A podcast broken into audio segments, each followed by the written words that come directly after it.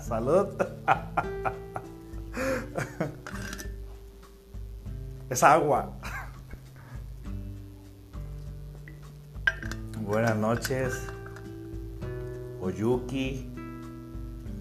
Karina. Buenas noches. ¿Quién más aparece por ahí? Eduardo Hernández, Juan Benito, Ma ay, que se lee el apellido. Eh, se rasuró, sí, ya no aguantaba la barba, la verdad ya me había hartado. Jessy Miramontes, Juan Benito, del de Morelos. Wow. Hola, Andrea Moma, Aranza Góngora, buenas noches. ¿Quién más? Wilber Ramírez.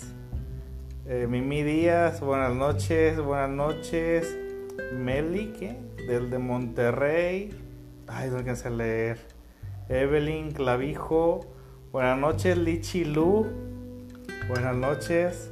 Laura Flores, Sandra Ortiz.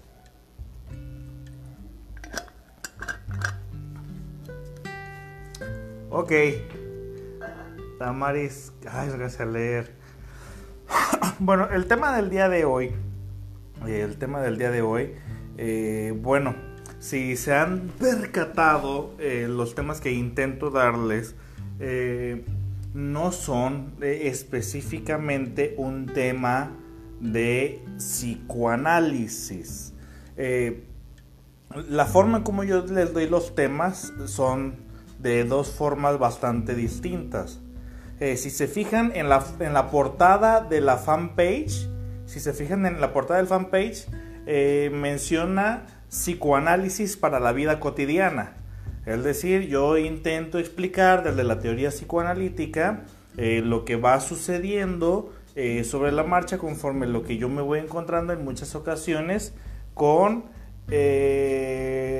la consulta, ¿no? Respecto a lo que sucede de, manera cotidiana e intentamos darle una, explicación eh, analítica. Si eh, eh, estos son los lives que hago todos, todos los lunes. Y otra cosa también son, yo siempre dejo de manera fija, dejo yo en, en, la, al inicio de la fanpage, yo siempre dejo ahí dejo de manera fija los cursos que estoy dando de manera recurrente. Eh, ahora por el COVID, eh, pues lamentablemente ya no los estamos haciendo de, manera presencial. Ya la barba, le dimos cuello a la barba, no es lo mío la barba. lo mío es hacerlo de manera presencial, de manera online casi no, no es lo mío. A mí me gusta que todo se haga de, manera presencial. Es por eso que me he estado negando también a la psicoterapia en, línea. Y bueno, la, verdad, eh, cada mes elaboro una ponencia eh, aquí en, en Nayarit donde eh, sí se explica desde, con, términos analíticos totalmente cierto tema, ¿no? Entonces, pero la mayoría de las personas que acuden es porque son involucradas dentro del área, ya sean psicólogos, ya sean médicos, ya sean psiquiatras, eh, trabajadoras sociales, personas que están involucradas, maestros, personas que están involucrados dentro de esa área.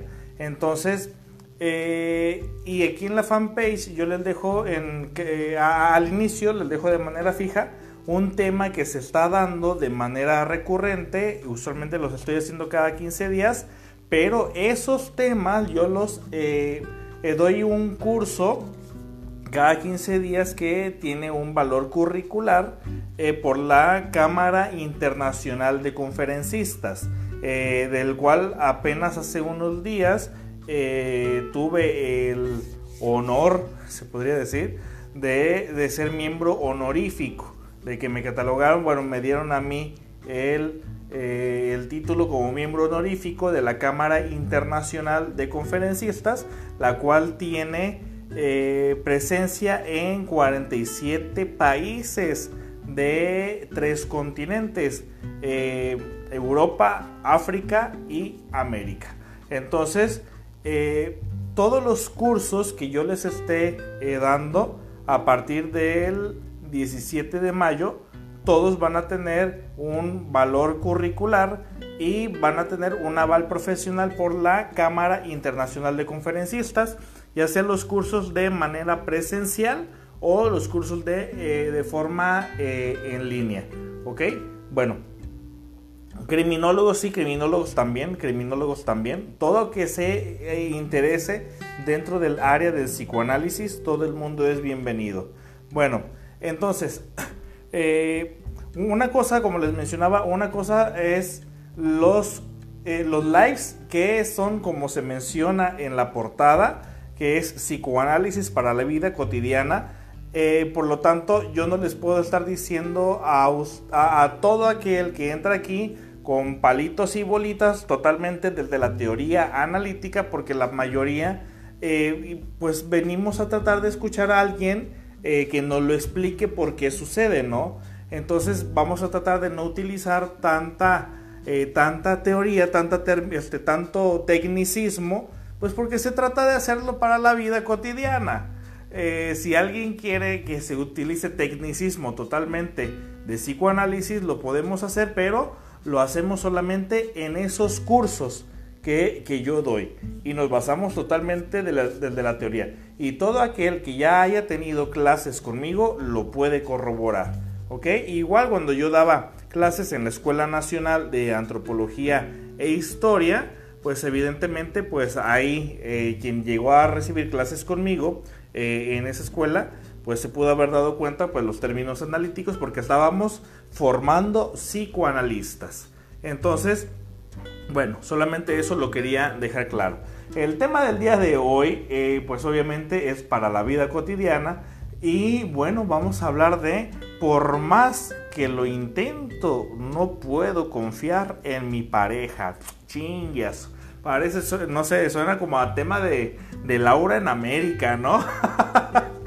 apenas hace rato que lo estaba escribiendo antes de hacer eh, la transmisión, lo leí bien y dije, no chingue Sergio, ¿qué estabas pensando con el título del tema? Suena como una, eh, como una bronca de, Laura en América, eh, algo de Laura Bozo, algo así por el estilo. Y bueno, dije, pues bueno, la, verdad es algo con lo que me enfrento yo día con día. Y bueno, en la psicoterapia de pareja ah, se pone bueno el asunto en muchas ocasiones, ¿eh? Lo que sucede es que, bueno, ¿a, qué nos referimos con, con, ello? Una cosa es lo que pasa en la imaginación y otra cosa es lo que, ¿verdad que sí parece tema de Laura en América? Sí, sí, ya hace rato cuando estaba escribiendo el tema, antes, eh, antes de transmitir, dije, no chingues, Sergio, ¿en qué estabas pensando cuando elegiste ese tema? ¿Qué estabas pensando en, eh, ese momento? Dígame por qué soy así. Ah, pues ahorita vamos a, eh, a sacar los trapitos al sol, ¿no? ahorita vamos a sacar el, el, el cobre. Bueno, eh, Puede ser por varias razones, e, e, evidentemente. Eh, claro que es desconfianza, por más que intento confiar en mi pareja, no lo logro, eh, a pesar de que es algo que me propuse, a pesar de que es algo que yo intento día con día, a pesar de que es algo, uno de mis propósitos de año nuevo todavía, eh, no sé cómo lo consideren. Sí, es más serio. Créeme que parece una, bobería, pero realmente es un tema serio. Por lo que menciona Liliana Dulce. Sus seguidoras tóxicas. bueno, eh, ya, ya comenzando con el tema. Eh, lo, que lo que sucede aquí. Lo que sucede aquí es que eh, yo atiendo tanto psicoterapia individual como eh, psicoterapia eh, en pareja. solamente es el dos. Psicoterapia en familia, psicoterapia en niños. yo, yo no atiendo, no me especialicé en esas áreas. Entonces lo que es adolescentes y adultos, ya sea en pareja o en individual, pues aquí todo el mundo es bienvenido. Y bueno, es tratar de encontrar en la terapia de pareja, tratar de encontrar en qué puntos la, pareja todavía eh, son compatibles. Por más que se, que se lleven de la patada, por peor que, que se lleven, siempre hay algo en lo cual las parejas todavía pueden eh, unirse. Siempre hay algo que los sigue uniendo. De, hecho, hay parejas, me, encanta aquí trabajar con parejas, porque hay parejas que, llegan aquí y los une cada cosa, ¿eh? los, une cada cosa que yo digo, wow, o sea, es increíble el ser humano cuando, o sea, he conocido parejas que lo que los une es estar vivoreando a la gente, eh, que lo que los une es estar mordiendo a los demás, así como he conocido parejas que pareciera que lo que los une es la destrucción, que se unieron para destruirse. Eh, pareciera que eh, existen parejas que en el momento de conocerse pareciera, no sé, como que adquirieron un saco de box y eh, no hay día en el que no se intenten destruir, no hay día en el cual no intenten eh, de una forma u, otra destruir por completo a, la pareja, sin arrepentimientos, ¿eh? porque consideran que el otro así se, lo merece. Pero e, es cierto, pueden suceder múltiples factores por los cuales esto eh, por más que se intenta perdonar a la pareja o por más que se intenta eh, confiar en la misma pareja, eh, principalmente la confianza no vamos a, decir que está depositada dentro de la pareja. cuando hay, hay personas que dicen, es que voy a ver si me vuelvo a ganar tu confianza o tú gánate mi confianza, ¿no? la confianza no se gana. La, confianza se da o la confianza no se da. Así de simple. Eh, yo, cuando llegan las parejas aquí al consultorio, eh, yo siempre les digo que eh, aquí no hay problema sin solución. Aquí hay personas que quieren o no quieren solucionar sus problemas. Entonces, aquí yo no dejo nada al azar ni a Dios, ni al diablo, ni a Satanás, ni a los ángeles, ni a los santitos, absolutamente a nadie. Aquí ninguno de esos personajes entra más que la pareja. Las creencias, todo eso siempre queda afuera. Eh, ¿Por qué? Porque hay personas que entran y que muy cómodamente mencionan, pues vamos a ver qué sucede. Le digo, bueno, eh, aquí no es que vamos a ver qué sucede, aquí vamos a ver qué quieres que suceda. Lo que tú quieres que suceda, muy posiblemente eso va a suceder. Pues a ver qué sale. Eh, decidimos continuar, pues a ver qué se da. Aquí se va a dar lo que tú quieras. Aquí eh, yo no puedo dejar las cosas al azar porque para empezar eh, está de por medio mi prestigio y yo no, yo no puedo dejar al azar eh, mi prestigio solamente porque tú vas a decir fui con el psicoanalista pero pues no, pues hay más o menos, no, no, o sea, aquí vamos concretando, ¿no? hay que saber delimitar hasta dónde es la responsabilidad del analista y hay que saber delimitar hasta dónde es la responsabilidad del otro sujeto. Cuando llegan las parejas, eh, yo les hago una pregunta que para mí es fundamental. E, esto que tú vienes a hacer por tu relación de pareja, el venir aquí solamente a negarte a hablar de tu relación de pareja, ¿es lo máximo que puedes hacer por tu relación? Ten en cuenta que están viniendo aquí a psicoterapia eh, juntos porque ustedes consideran que con esto se va a salvar su relación de pareja. Pero si ustedes me dejan a mí toda la responsabilidad de que soy yo el que debe de buscar una técnica y otra y otra y otra pues, para ver cómo lo salvo, déjame decirte que eso es un pensamiento mágico. Yo no los voy a salvar. Ustedes son los que se van a salvar a sí mismos a partir de la información que ustedes me den. Entonces, si ustedes vienen aquí, todas las sesiones, y en todas las sesiones eh, me llegan tarde y además yo les digo, ¿sabes qué? Este ejercicio estaría muy bueno que lo hicieran, que hicieran tal cosa. Eh, y, ninguno de los dos lo hace. Si les recomiendo alguna película, alguna lectura, o les digo, ¿sabes qué? Váyanse a hacer esta cosa porque tal vez eh, necesitan un espacio para los dos. Y, jamás se concreta nada de mis sugerencias. pues los dos ya me están diciendo ahí que no se encuentran del todo interesados en la psicoterapia de pareja, pero mucho menos, mucho menos en salvar su propia relación. Porque tengan en consideración que la terapia de pareja eh, no es que el terapeuta los vaya a salvar, sino que eh, con, el material que ustedes dan, a cualquier analista les van a, esa información la, va a interpretar y les va a decir, ¿sabes qué? Por más que yo le busco, eh, no me han dado ni un solo motivo por el cual ustedes dos permanezcan juntos. Todo este tiempo se la han pasado peleando, llegan tarde a las sesiones, no hacen ningún ejercicio, no leen ninguna lectura recomendada, eh, cada que pueden eh, cancelan las citas, las posponen para cuando quieren.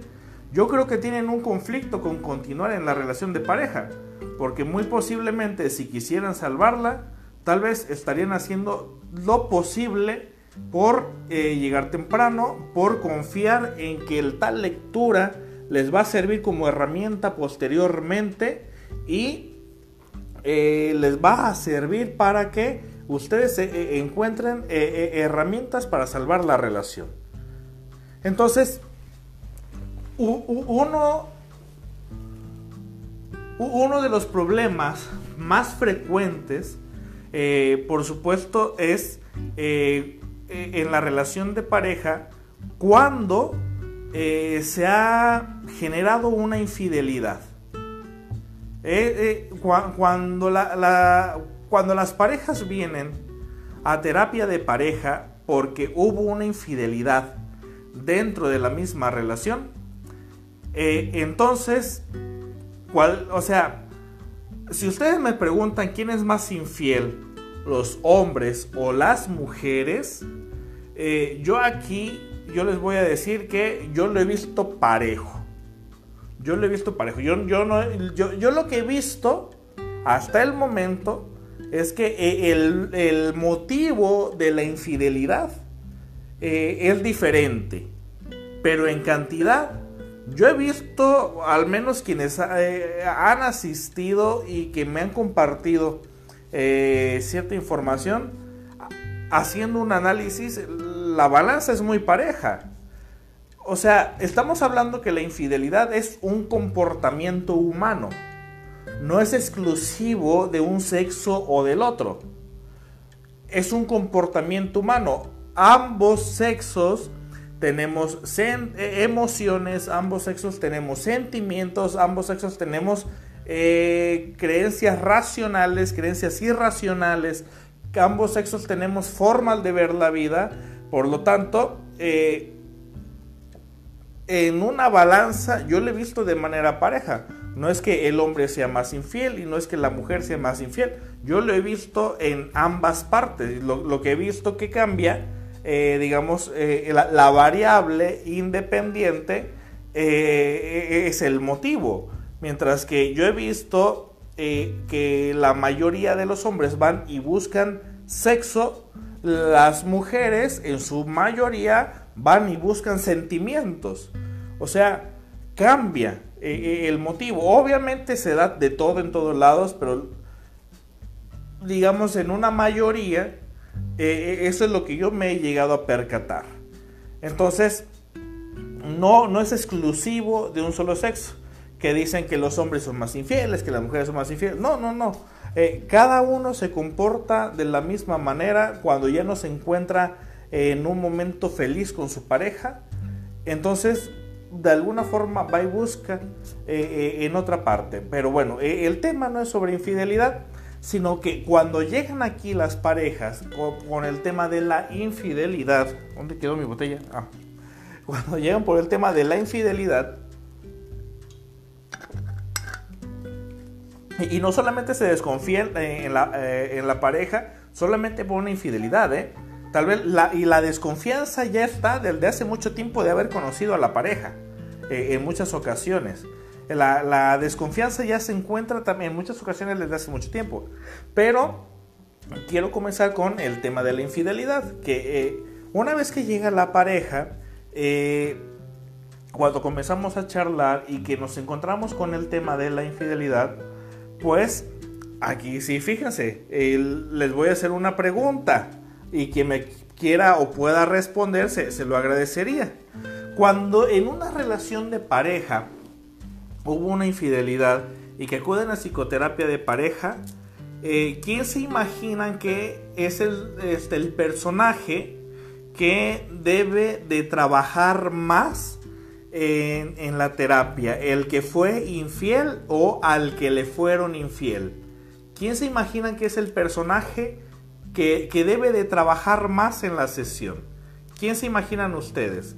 ¿El que fue infiel o al que le fueron infiel? ¿Quién se imagina? Ustedes, muchas personas dirían, no, pues el que fue infiel es el que debe de trabajar porque se, se debe de volver a ganar la confianza. Eh, o, o, muchas personas dirían, ¿sabes qué? Este, tal vez eh, el que se, eh, al que le fuera un infiel, pues la, la, verdad es el que debe trabajar más porque se encuentra más herido. La, la verdad es que por ambas partes, exacto, los que están poniendo ambos, esa es la respuesta adecuada. Porque hay personas que consideran que el que fue infiel debe de trabajar más porque ese tiene que volverse a ganar la confianza. No, la, confianza tú decides si la otorgas o no la otorgas. Aquí no, no hay un termómetro que mida hasta en qué momento se gana la confianza. Y al que le fuera un infiel, ese también tiene que trabajar. ambas partes dentro de la relación de pareja, ambas partes eh, tienen que la pareja es un 100%.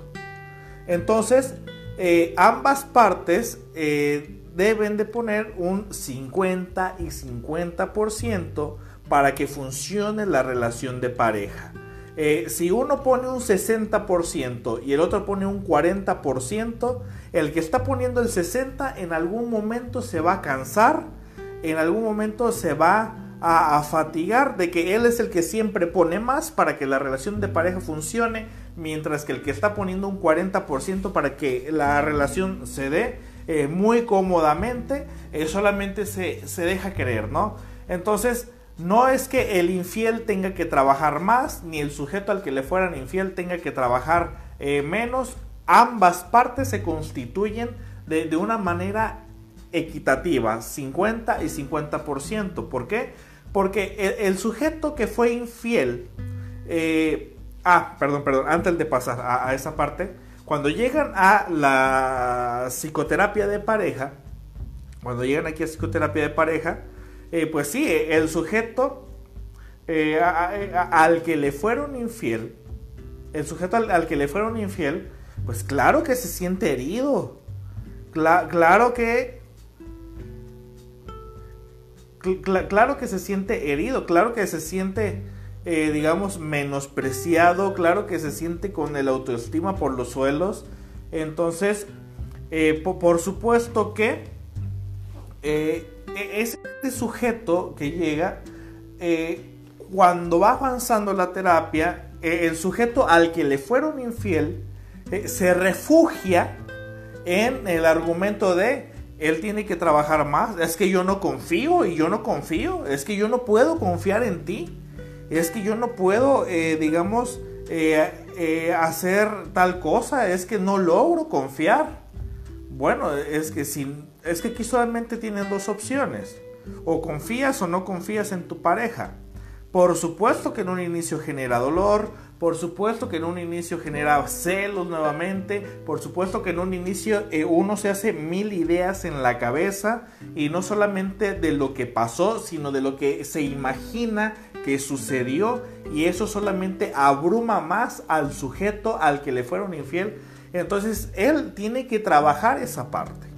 Porque si se la va a pasar en toda la sesión, en todo el proceso terapéutico, eh, refugiándose en el yo no confío, lo, único que va a lograr hacer es que el sujeto que, se, que, que fue infiel, pero que está intentando eh, reincorporarse a la relación de pareja, eh, muy posiblemente va a el sujeto infiel va a terminar por cansarse y por ya no intentarlo. Lo que sí está haciendo con no confiar, ¿qué es lo que está haciendo el sujeto con no confiar nuevamente en su pareja? lo, que está haciendo el sujeto es eh, de alguna forma devolver el golpe. Dice, ok, yo no te sería infiel, pero no perdonándote, no confiando en ti, es una forma de obviamente golpear a, a, la pareja hasta yo sentirme satisfecha o sentirme satisfecho de que ya, pues, ¿no? O sea, porque claro que me siento herido. Claro que me siento herido yo. Entonces, eh, tanto el, sujeto que, al que le fueron infiel, su lucha, su esfuerzo va a ser el, de volver a confiar. Pero e, evidentemente no existe ninguna garantía de que si confías, tu persona te vaya a ser fiel. Pero tampoco existe ninguna garantía de que la persona tu pareja te vuelva a ser infiel. O sea, el que haya sido infiel en una ocasión no significa que el sujeto lo vaya a hacer de manera frecuente porque ya es un modus operandi, porque eh, el sujeto es un desgraciado o es una desgraciada que solamente se la pasa haciendo eso. No, la infidelidad eh, desde el punto de vista analítico eh, no es una enfermedad es el síntoma de una enfermedad que se llama fallo en la comunicación entre los dos sujetos que conforman la relación de pareja. Porque muchas de las personas que fueron infieles, eh, que han venido de manera individual aquí a psicoterapia, eh, yo les pregunto, bueno, ¿y, por qué hiciste eso? ¿Qué fue lo que sucedió? Eh, muchas de las respuestas son, es que allá sí me sentía escuchado. Es que allá sí me prestaban atención. Es que allá no me juzgaban. Es que allá yo sí me sentí importante. O es que allá eh, yo sí me sentía bonita, yo sí me sentía deseada, yo sí me sentía guapa. O sea, el sujeto o sujeta, antes de ser infiel, primero intentó comunicarse con su pareja, pero no lo logró del todo. ¿A qué me refiero con esto? E, esto es como... Eh, hay, personas que dicen, es que, qué tonto, porque va y busca afuera lo que tiene adentro de su casa? Eh, pues es, que ese es el problema. Lo, lo que sucede lo que sucede es que sí lo tiene adentro de casa, pero no tiene acceso a ello. Ese es el problema, que no tiene acceso a ello. Entonces, eh, para la persona que me pregunta, dice, o sea que es justificada la, la infidelidad. No, no, no, yo no estoy justificando nada.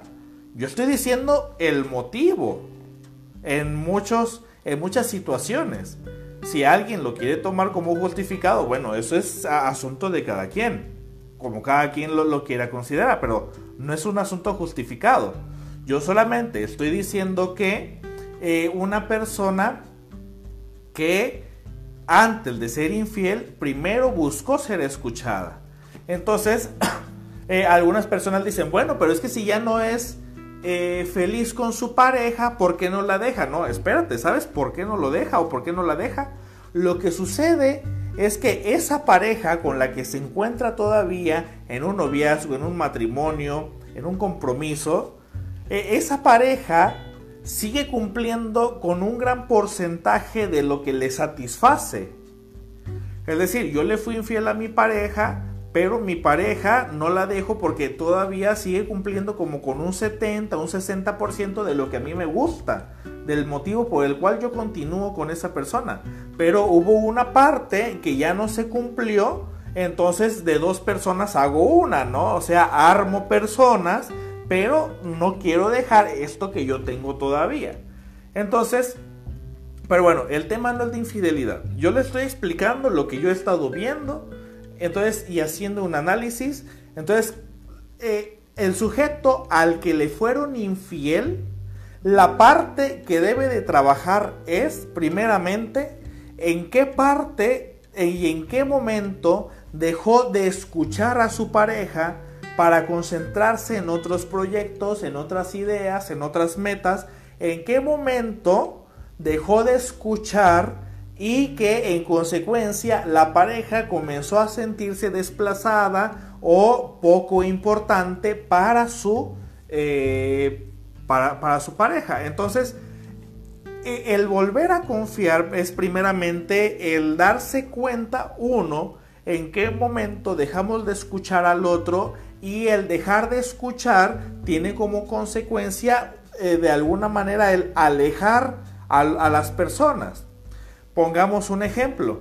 Eh, si nosotros vamos a una institución pública, sea de salud, sea educativa, sea la que sea, y vamos, ponemos eh, una queja y no somos escuchados, nos vamos, quedamos con una mala, con un mal sabor de boca de esa institución y lo que hacemos es buscar de alguna manera desquitar nuestro coraje y vamos a Facebook a decir en tal institución o en tal empresa son unos desgraciados que esto y que otra cosa, porque ahí no me sentí escuchado, por lo tanto voy a otro lado a sentirme escuchado y desquitarme donde vengan más personas a satisfacer eh, a, a mi queja, ¿no? Hasta que yo me sienta ya en paz. Entonces, él de una manera bastante similar. Entonces, y, para que esa empresa o esa, institución mejore, lo, mejor que puede hacer es escuchar a sus usuarios, escuchar qué es lo que quieren sus clientes, escuchar qué es lo que quieren las personas de las que depende, escuchar a sus trabajadores. Entonces, cuando un trabajador no se siente escuchado por su patrón, eh, deja de sentir pasión por su trabajo, deja de ponerse la camiseta, deja de sentirse parte del mismo trabajo. ¿Para qué? Para ir a buscar en otro lado, sí, lo que tiene en el trabajo, pero el problema es que en el trabajo no se lo dan. Entonces, eh, eh, lo que consiste aquí, el trabajo de confiar, por supuesto que es difícil, pero antes de confiar es primeramente eh, hacer un un análisis de la propia persona y, a ver, espérate, entonces ¿por qué me fue infiel? ¿En qué parte no escuché? Y bueno, si ya a pesar de haber sido escuchado el sujeto, a pesar de tener todo en casa, tener sexo, tener comida, tener dinero, tener todo, y aún así lo hizo, bueno, ahí sí tú ya vas a tomar la decisión de mandarlo a chingar a su madre, ¿no? Entonces, eh, e, e, eso ya fue con alevosía y ventaja, ¿no? Pero cuando eh, la relación de pareja tiene eh, un desliz, por llamarlo de esta forma, y que ese desliz tiene que ver con el hecho de que ambos quieren permanecer dentro de la misma relación, pero ahora es muy difícil confiar. porque a pesar de, por más que se intenta confiar en la pareja, no se logra? a esto se le conoce como herida narcisista. Bueno, antes de pasar a la herida narcisista, pausa hasta aquí. Pero ¿qué sucede cuando no confiamos en la pareja a pesar de que no ha habido ninguna infidelidad? No ha habido ninguna infidelidad entre los miembros de la misma relación de pareja y a pesar de eso eh, no confío en mi relación de pareja. A ver, déjenme leer un comentario de Sandra Ortiz que menciona, pero cuando uno trata de escuchar y la otra persona le cuesta trabajo expresarse, es difícil poder entenderlo. Bueno, eso me pasó. Tiene muchísima razón Sandra, Sandra Ortiz. Eh, bueno, cuando uno trata de escuchar y el otro no quiere hablar, bueno, eh, eh, el otro ahora tiene la obligación de, de, de hacer el esfuerzo, evidentemente, pues por hablar. O sea, nadie adivina las cosas, no, no tenemos la capacidad de, de, leer la mente de los otros y, y, decir, ¿sabes qué? Con el simple hecho de que no hables, pues yo te voy a adivinar el pensamiento a ti. Hay parejas que en muchas ocasiones eh, no hablan de cosas sustanciales, sino que de cosas superficiales. Y cuando uno quiere hablar de cosas que son más sustanciales para la relación de pareja, al otro siempre le ha costado eh, un poco el demostrar sus emociones, sus sentimientos y lo asocia, no sé, con un sentimiento de debilidad, el decirle a su pareja que lo ama o que la ama, entonces pues también hay un, ahí hay un fallo en la comunicación. Entonces la, pareja no se encuentra en la misma sintonía. Entonces, pero ¿qué es lo que sucede cuando eh, nosotros no confiamos en la pareja a pesar de que no haya existido una infidelidad dentro de los miembros? O sea, llevo una relación de pareja y no confío, pero nunca he vivido ninguna infidelidad. ¿Qué, ¿Dónde tenemos que analizar entonces? Entonces tenemos que analizar en, la historia de vida que le hace desconfiar de todo el mundo a, esta persona. Entonces, e, en muchas ocasiones, eh, ahí les va una pequeña historia.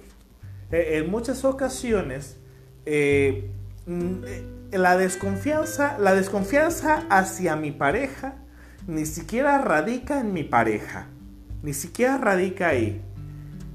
Eh, en muchas ocasiones la desconfianza radica en muchas otras experiencias que ya viví antes y no precisamente con una pareja, no precisamente con, con eso. Fíjense muy bien el ejemplo que les voy a poner.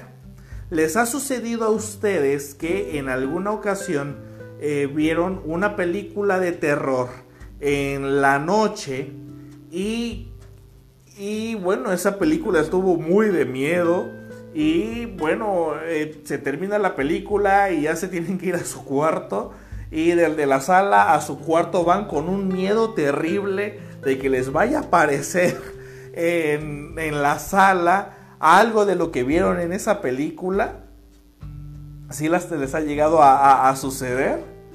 O sea, sucedió en una película, sucedió en otra, y luego aparte vi videos de terror, y más a los que nos gusta ver a, Dross. Ese cabrón sí es muy bueno con, eh, generando videos de terror, ¿eh?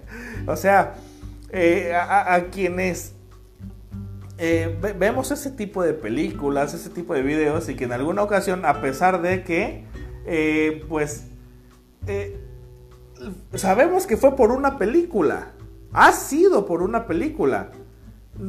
Realmente dentro de nuestra casa no sucedió nada. No ha sucedido nada dentro de, de nuestra habitación, dentro de nuestra casa, como para volverle a tener terror a nuestra casa. Sucedió en una película, sucedió en un audio, sucedió en otro lado externo, pero como es algo de lo que yo ya me informé, algo que yo ya tengo la información grabada aquí en la cabeza, por lo tanto actúo como que si ya me ha sucedido antes, como que si es una experiencia previa, por lo tanto actúo para defenderme. Entonces, eh, con la confianza o desconfianza es, es igual. Cuando no ha existido del todo ah, en sí una, una fractura o una infidelidad dentro de la relación de pareja, entonces, ¿en qué otros lados eh, nuestro sujeto se habrá informado primeramente y que le habrá generado bastante miedo que su pareja le vaya a ser infiel? Porque la desconfianza o el no, el no lograr confiar del todo en la, eh, en la pareja radica en el miedo a que nos vaya a ser infiel. O en el miedo a que nos vaya es sumamente perturbador.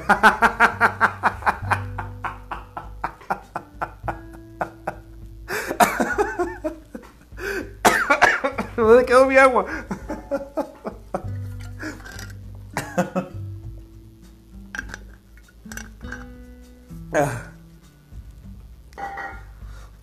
dice, la celotipia viene pegado de la mano a eso. Bueno, una cosa es la celotipia tal cual como síndrome. Y, otra cosa es eh, un comportamiento celotípico.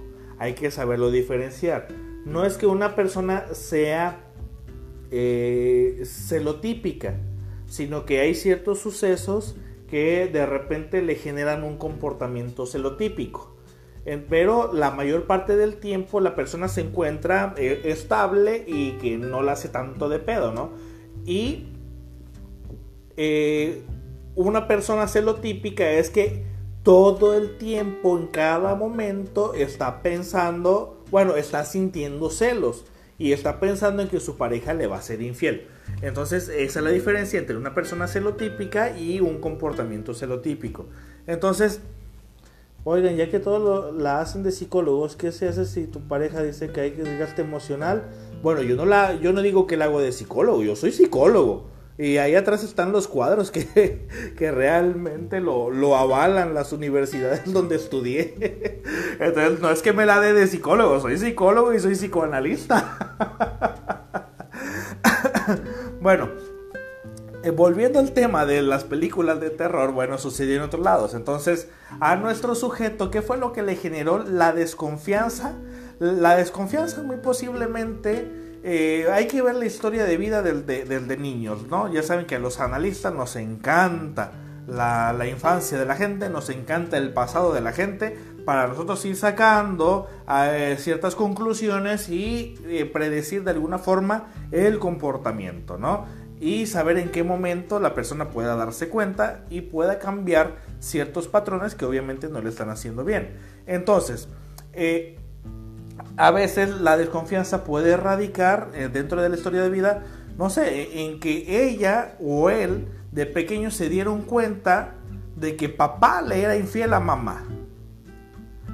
O que mamá sospechaba por todo que papá le era infiel o que, o que papá sospechaba lo mismo de mamá, que, que mamá por todo le era infiel. Entonces, es, es introyectado este tipo de... Exacto, dice, tal vez vivió, como dice Jairo Argüelles, dice, tal vez vivió la infidelidad en sus padres durante su infancia y lo predispuso, exacto esa es. Aunque no digo que ustedes los demás. Ah. ok, gracias Giovanna. Déjale bien tu pregunta, ¿eh? Dice, oiga, dice Giovanna Usca, Uscan, Uscanga o Uscanga, perdón por leerlo mal. Oigan, ya que todos lo hacen de psicólogos, ¿qué se hace si tu pareja te dice que hay desgaste emocional? Pues pregúntale qué es lo que le desgasta, ¿no? Pues, ¿qué es lo que te desgastó? Y pregúntate a ti misma si tú te sientes capaz de modificar esa parte, ¿no? O sea, pero cada quien la parte que le compete, la parte que le corresponde. Eh, no, no le vamos a dejar del todo solamente a, una persona. Eh, esto es 50 y 50%. Eh, dice, ya no se ríe, que nos hace reír aquí solitos. Eh, ¿Habrán notado que soy una persona muy risueña? Sí, sí, a veces he tenido problemas por ser muy risueño, pero eh, no es del todo eh, malintencionado, ¿ok? bueno. A veces se vivió dentro de la infancia eh, la infidelidad o el miedo a la infidelidad por parte de los padres. Papá tal vez sospechaba que mamá todo el tiempo por todo le era infiel. O mamá por todo sospechaba que papá le era infiel. Y muchos padres en ocasiones cometen eh, la barbaridad de eh, como no tienen a quién contarles eh, cómo se sienten, utilizan a los hijos para decirle tu papá me fue infiel hace mucho tiempo, tu papá esto. Lo único que genera en los niños o en los adolescentes es un conflicto eh, bastante, bastante fuerte porque lo que si te das cuenta mamá o papá lo único que estás haciendo con comentarle tus miedos sobre tu pareja a tu hijo, lo único que estás haciendo con eso es eh, eh, transferirle al niño o a la niña ese miedo a la infidelidad. Entonces el niño comienza o el adolescente comienza a, a identificar cómo son los patrones de conducta y más si tú le dices, si tú le dices a tu, a tu hija o a tu hijo, es que mira, llega tarde, es que mira, y a lo mejor ni siquiera te lo esconde, ¿no? O son puras sospechas. Entonces se introyecta en el sujeto ese miedo del padre o de la madre a que exista desconfianza por la pareja. Entonces, si de por sí ya existía, eh, digamos, una cierta actitud hacia, las, hacia la relación de pareja, eh, la madre o el padre introyectan esa desconfianza y cuando llega a suceder es un pensamiento hereditario, ahora vamos a decir un pensamiento hereditario que se pasa de generación en generación y decir todas las mujeres son unas infieles, todos los hombres son unos infieles.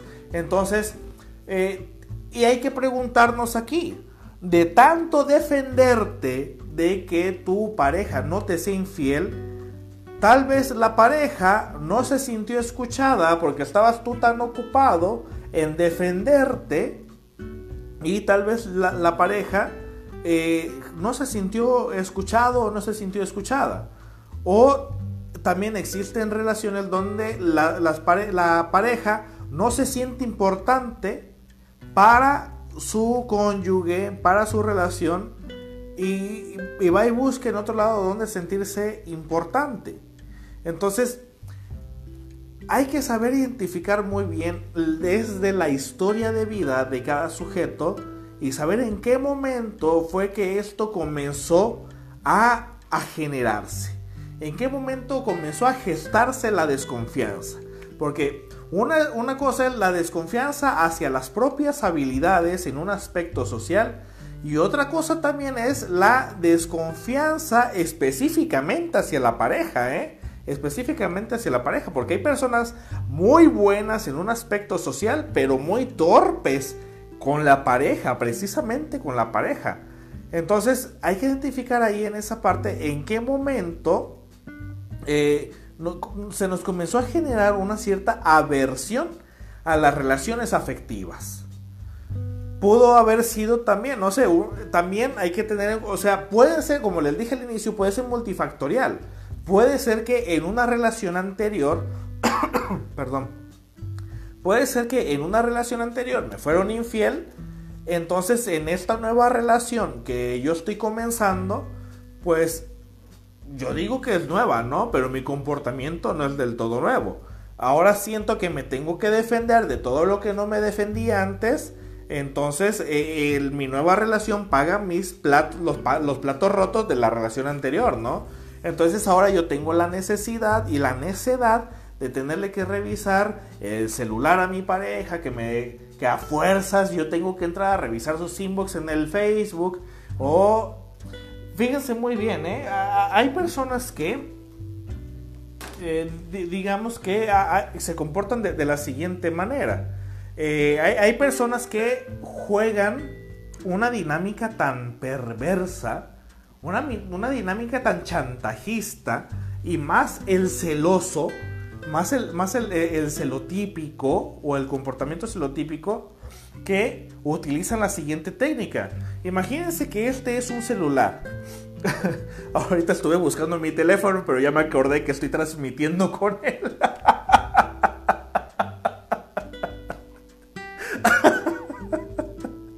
No sé, el día de hoy ando súper relajado, ¿eh? Ando súper relajado el día de hoy. No sé qué habrá pasado, pero no sé, ando relax. Bueno, eh, imagínense que este es un teléfono, ¿no? Hay, eh, hay personas que tienen un comportamiento tan perverso de comportarse que eh, su teléfono se lo dejan, lo dejan ahí en la mesa. sin contraseña, ni, ni nada, ni, absolutamente nada. E, entonces, ahí vi el comentario de Blanca Martínez. Eh, suele pasar. Ah, en una ocasión estaba yo tan enojado. Eh, en una ocasión estaba yo, yo, tan enojado porque eh, estaba, yo trabajo en una institución de salud, yo trabajo en el Seguro Social. Y, en una ocasión, ah, yo tenía tanta prisa por entregar un maldito informe. Y, necesitaba una pluma para firmarla y de esas cosas que lo traes en la mano y, se me pasó el momento de entregarlo. Y hasta que me relajé dije, Sergio, chingado, traes la mendiga pluma en la mano.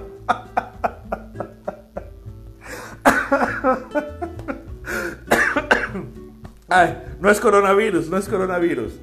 Bueno, vamos a la, técnica perversa. Eh, hay personas que, eh, imagínense que este es un teléfono celular y lo dejan en la mesa eh, sin, ¿cómo se llama? Sin contraseña, sin bloqueo, casi casi con el WhatsApp abierto. Y les dice, bueno, ahí está mi teléfono. Puedes abrirlo si tú quieres. Sí, pues ya le borraste todo, ¿no? puedes abrirlo si tú quieres. Ahí está, yo no tengo nada que esconder. Y esto es un mensaje a la pareja para decirle, déjame revisar tu celular. Si yo lo puedo hacer, tú, ¿por qué no? O sea, se, da cuenta que este nivel de manipulación, a, eso se le llama el efecto de pie en la puerta. Ah, ¿Quién dirá? Me. Eh, a esto se le conoce como efecto de pie en la puerta.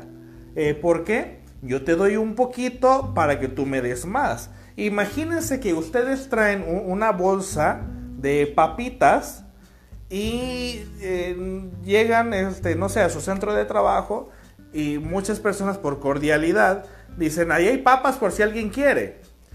Y no sé, hay alguien que tal vez no quería en ese momento, pero como se las pusiste por un lado, ah, pues comienza a agarrar. Eh, cuando menos esperas, ya, ya agarró más de la mitad de la bolsa, ¿no? A eso se le conoce como efecto de pie en la puerta. Entonces, esto, este comportamiento ese es un comportamiento celotípico de que como yo dejo mi celular libre eh, para que tú puedas acceder a él, eh, es, eso es como que la llave, eso es como que la llave para que tú me permitas a mí revisar el tuyo.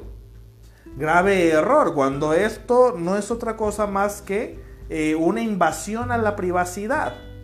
Entonces, el celoso eh, busca todos los argumentos posibles para tener acceso a toda la de la persona a la que está celando.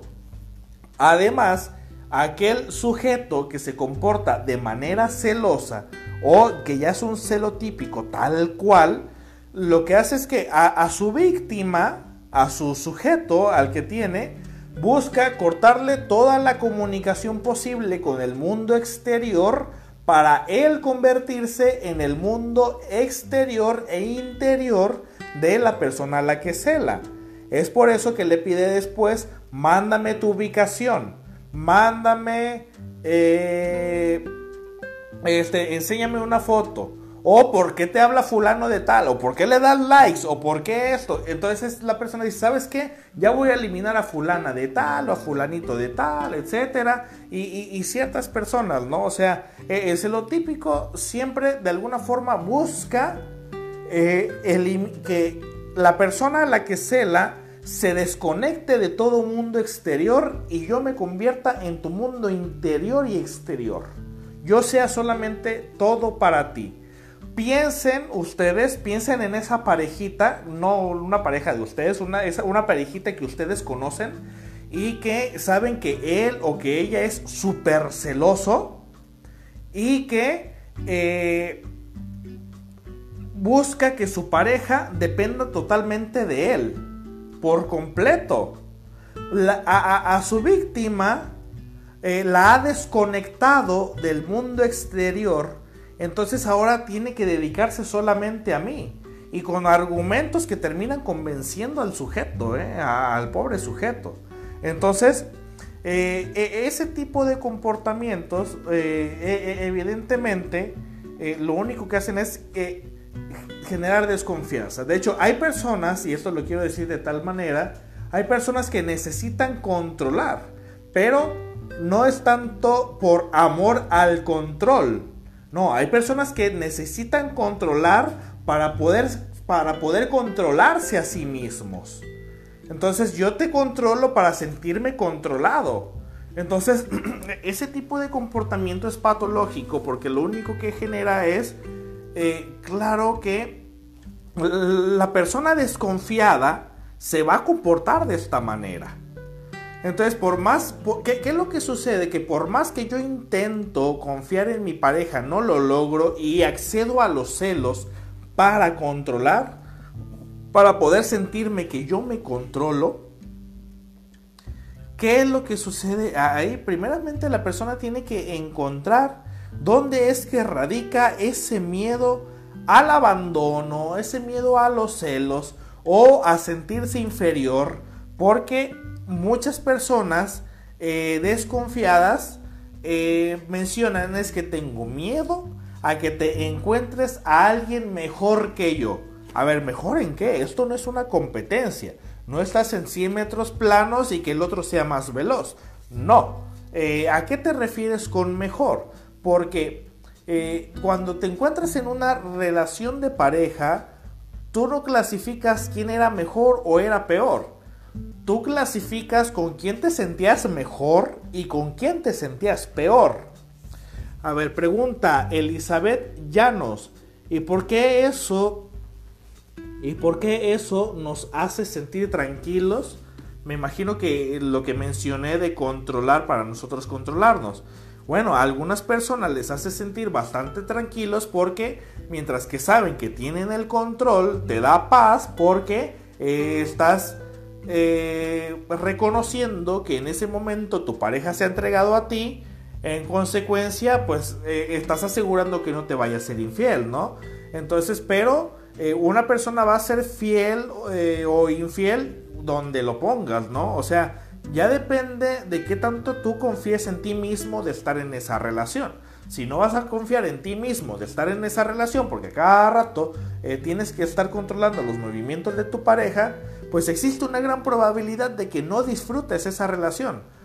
Ahora me preguntan, ¿y cómo hacerlo? Simplemente hazlo. Esa es tu lucha personal. Eh, eh, eh, es, es, tu lucha contra ti mismo. esto es como hacer ejercicio. El simple hecho de que tú pagues el gym no significa que te va a dar el cuerpo que tú quieres tener. No va a modificar tu cuerpo de la manera en que tú lo quieres modificar. El simple hecho de pagar el gimnasio no, lo va, no va a modificar tu cuerpo tienes que pagar el gimnasio y asistir al gimnasio y utilizar las máquinas que tiene el gimnasio.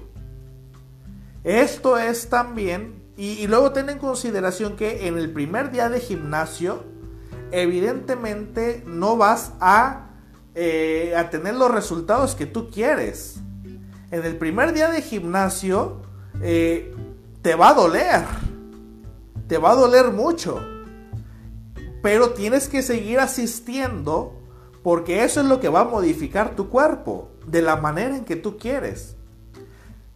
Los celos o la desconfianza es de esa forma. El primer día que no se la haces de pedo a tu pareja, duele mucho. O el primer, el primer día que dices, ah, pues voy a confiar y no voy a pensar en que me va a hacer algo. Duele mucho. Pero es algo que tienes que ir haciendo de manera recurrente hasta que se te haga hábito.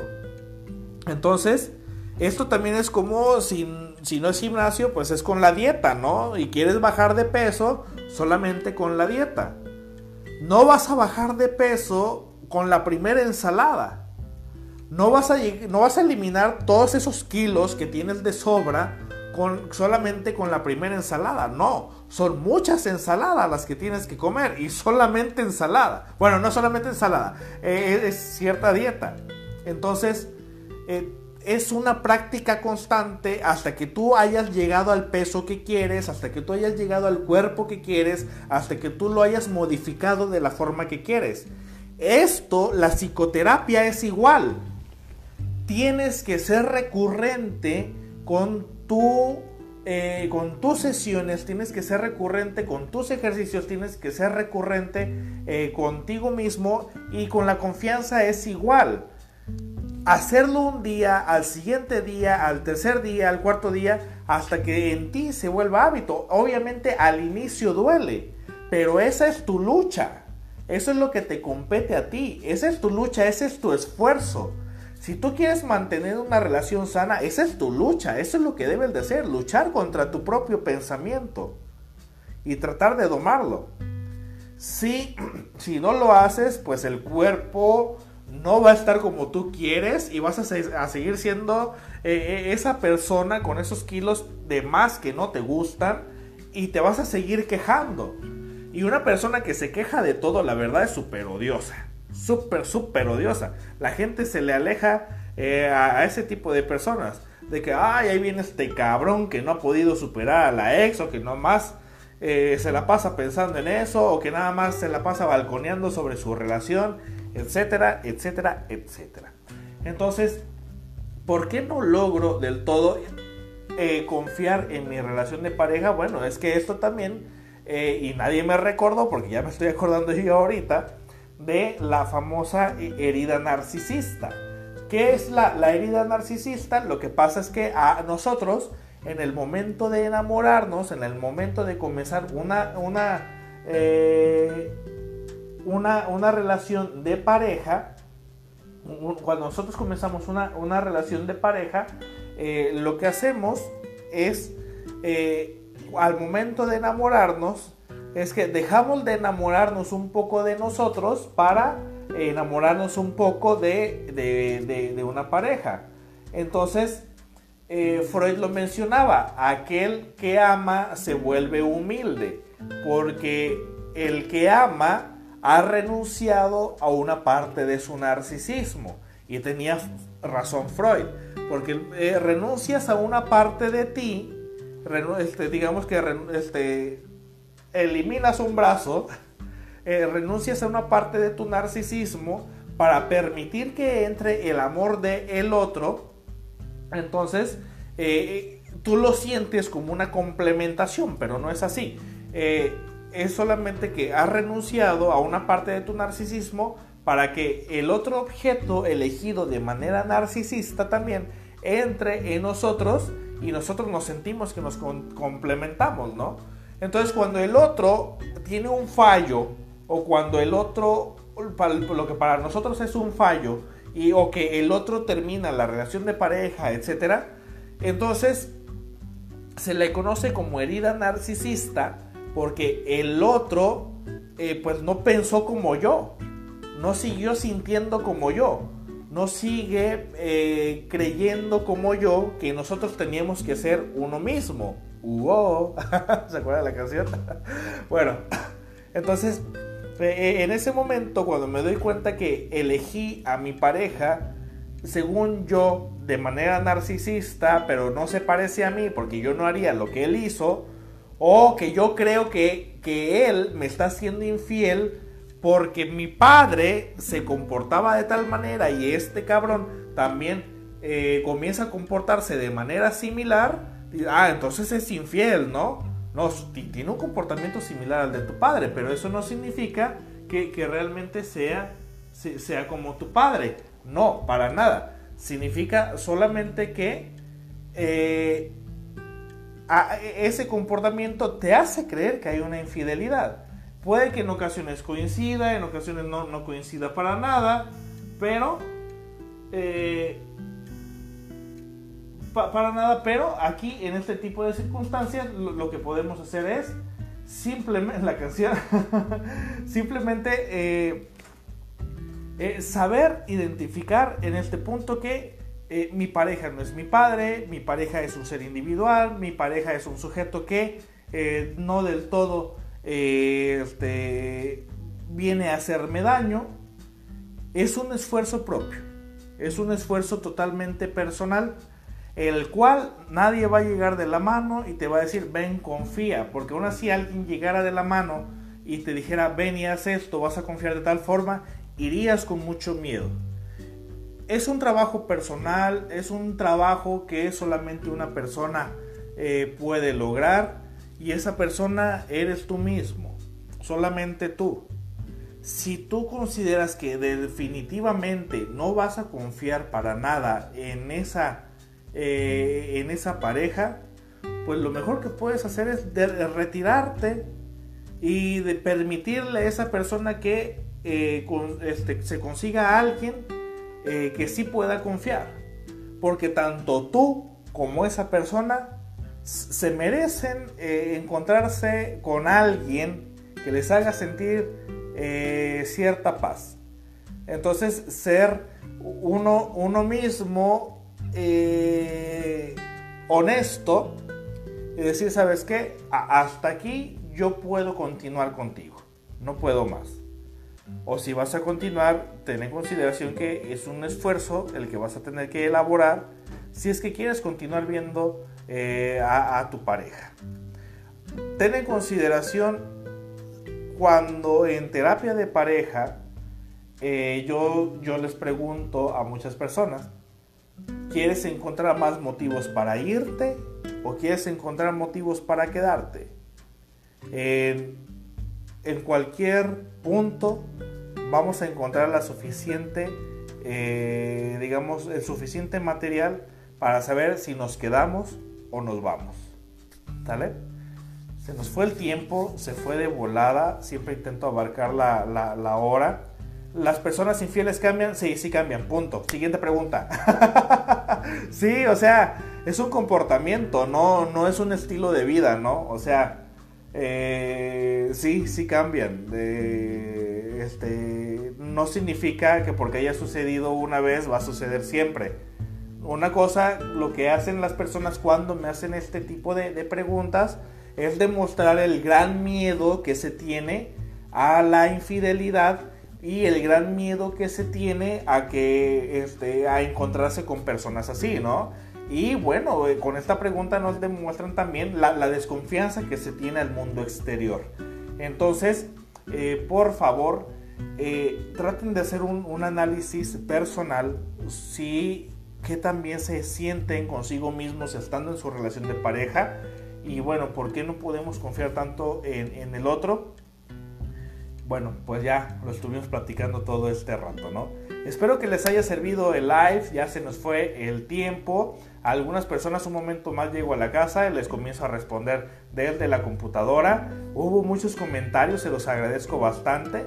Eh, si me pueden ayudar a compartir, pues yo creo que más personas les... les eh, mucho. Elizabeth Llanos, no termines. Hoy ese tipo de comentarios. bueno, que pasen muy buenas noches y nos vemos el próximo lunes. Terminando este live, inmediatamente les pongo el tema del siguiente lunes. Que pasen muy buenas noches. Gracias a todos.